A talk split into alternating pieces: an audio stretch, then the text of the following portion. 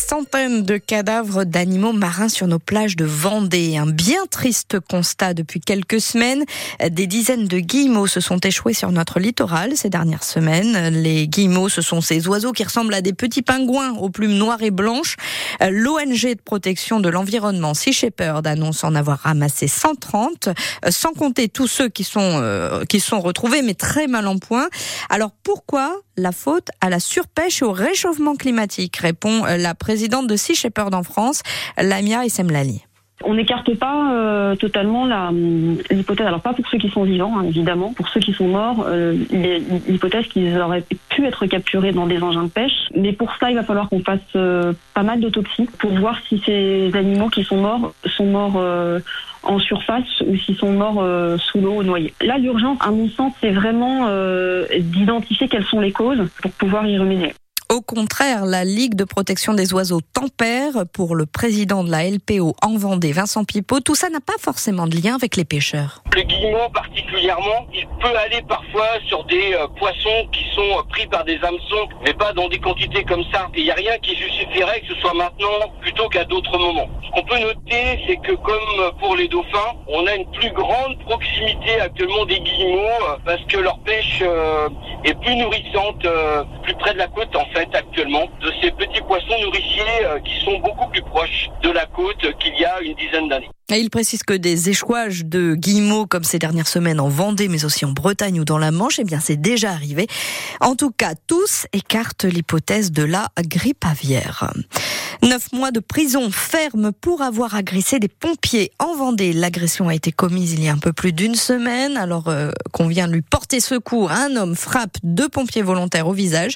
L'agresseur a été condamné à 18 mois de rétention, euh, dont 9 mois ferme sous bracelet électronique avec un sursis de deux ans. Euh, c'est la première intervention depuis le début de l'année avec dépôt de plainte en Vendée, mais deux autres cas d'agression de sapeurs-pompiers ont également été recensés. La guerre d'images se poursuit au Salon de l'Agriculture. Parce que la porte de Versailles, eh bien, c'est un peu the place to be en ce moment quand on est un politique. C'est l'endroit où il faut être vu sur fond de révolte du monde agricole. Et nous l'oublions pas, en pleine campagne pour les élections européennes. Aujourd'hui, dans les allées, c'est Gabriel Attal qui se frotte à la colère paysanne. C'est déjà son deuxième passage depuis l'ouverture chaotique du salon ce week-end. Le Premier ministre qui a échangé ce matin avec Thierry Seine-Claude, membre de la coordination rurale, ancien conseiller conseiller régional FN. Le bloqueur de la 7. Ah Ici, samedi, il n'y a pas des gens extrêmes, il y a surtout des gens extrêmement en colère. Vous connaissez la situation. Les agriculteurs, le monde agricole, le peuple attend quelque chose de votre part. Faites attention. Vous avez des mots provocateurs, ne suivez pas l'exemple de M. Macron, qui aujourd'hui est exécrable. Il y a des mots que je voudrais plus entendre à la télé. Je vous l'ai dit, je le répète. Samedi, il y a des agriculteurs de tous bords, syndicales, politiques, qui étaient extrêmement en colère. Les recevoir avec 1000 CRS, c'est pas tellement bien. C'est pas l'image du salon. Monsieur Attal, on compte sur vous. Il faut changer les choses. Sinon, je vous garantis, je le dis devant les caméras, ça va très mal se placer et vous le savez. Samedi, on a vu non, mais attendez, des gens qui sont venus. Eh, je vous ai pas interrompu. samedi, on a vu. Samedi, on a vu des éléments, personnes qui sont venus pour créer du chaos. Deuxième chose, il y a évidemment un malaise, une détresse et même une colère chez beaucoup d'agriculteurs. Et vous l'avez dit, ça vient de loin, ça vient de 20, 30, voire 40 ans. Une réunion se tient ce midi à Bercy autour du ministre de l'économie Bruno Le Maire et du ministre de l'agriculture Marc Fesneau.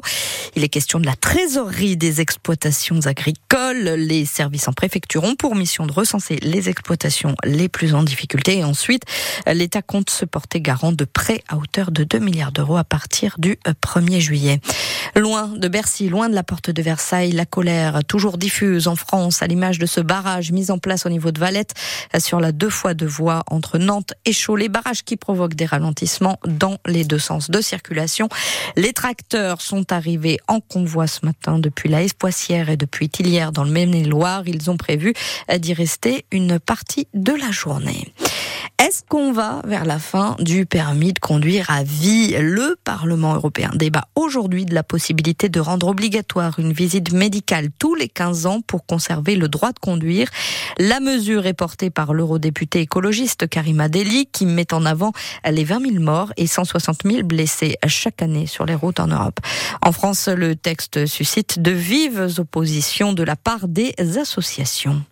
À Nantes, le quai des plantes est en train de disparaître. On les voit, euh, tous ces arbres, quand on passe en voiture, quai de la Fosse, 400 arbres au total dans des pots installés il y a de ça six ans entre le pont Anne de Bretagne et la gare maritime. Eh bien, ils sont en train d'être enlevés pour être replantés ailleurs en grande partie. Et la disparition de ce poumon vert en bord de Loire a déjà ses nostalgiques, Anne Bertrand. Chantal les regrettera, ces arbres qui arboraient le quai de la fosse. Moi, je trouve que c'était agréable. On a l'eau d'un côté et puis il y avait les arbres de l'autre côté. C'était une belle balade, quoi. Avec du soleil, c'était très bien. Elle a à redire quand même sur l'entretien des arbres. Regardez les touches d'herbe qu'il y a au pied.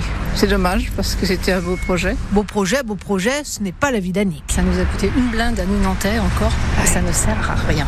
Alors, on en a un petit peu marre, les Nantais, de payer pour rien. Et Annick n'a jamais compris le choix éphémère de cette pépinière en bord de Loire. Nous, quand on plante des arbres dans notre jardin, on fait attention à ce qui dure plus longtemps. Thomas Grimaud de la ville de Nantes se veut lui rassurant sur l'avenir de ces arbres. Une partie qui part à la production florale, il y en a une partie euh, qui va rejoindre d'autres espaces verts. Et euh, l'idée, voilà, c'est de, de, réutiliser tout ce qui avait été mis en place. Le chantier doit être terminé mi-mars. Christophe et son collègue ne chôment pas. Là, on enlève tout ce qui est armature pour euh, détutorer les arbres. En fait. Le bois sera récupéré pour des bordures de massifs. Et eux là-bas, qu'est-ce qu'ils font? On vole du bois. Plus sérieusement, une partie des arbres est laissée à disposition. On récupère le bois nécessaire pour un super projet qui se fera à la gangue du Belvédère. Donc c'est un projet pour les familles et pour les enfants qui s'appellera l'île pirate. Mais on rappelle quand même que la très grande majorité des 400 arbres du quai des plantes à Nantes devraient euh, pouvoir être replantés. 9 sur 10 nous précise le service des espaces verts de la ville. Et on termine avec du handball, le HBC Nantes qui joue en Pologne ce soir pour le troisième match du tour principal de la Coupe d'Europe. Les Nantais retrouvent le club de Jabzé qu'ils avaient facilement battu 31 à 23 à l'aller.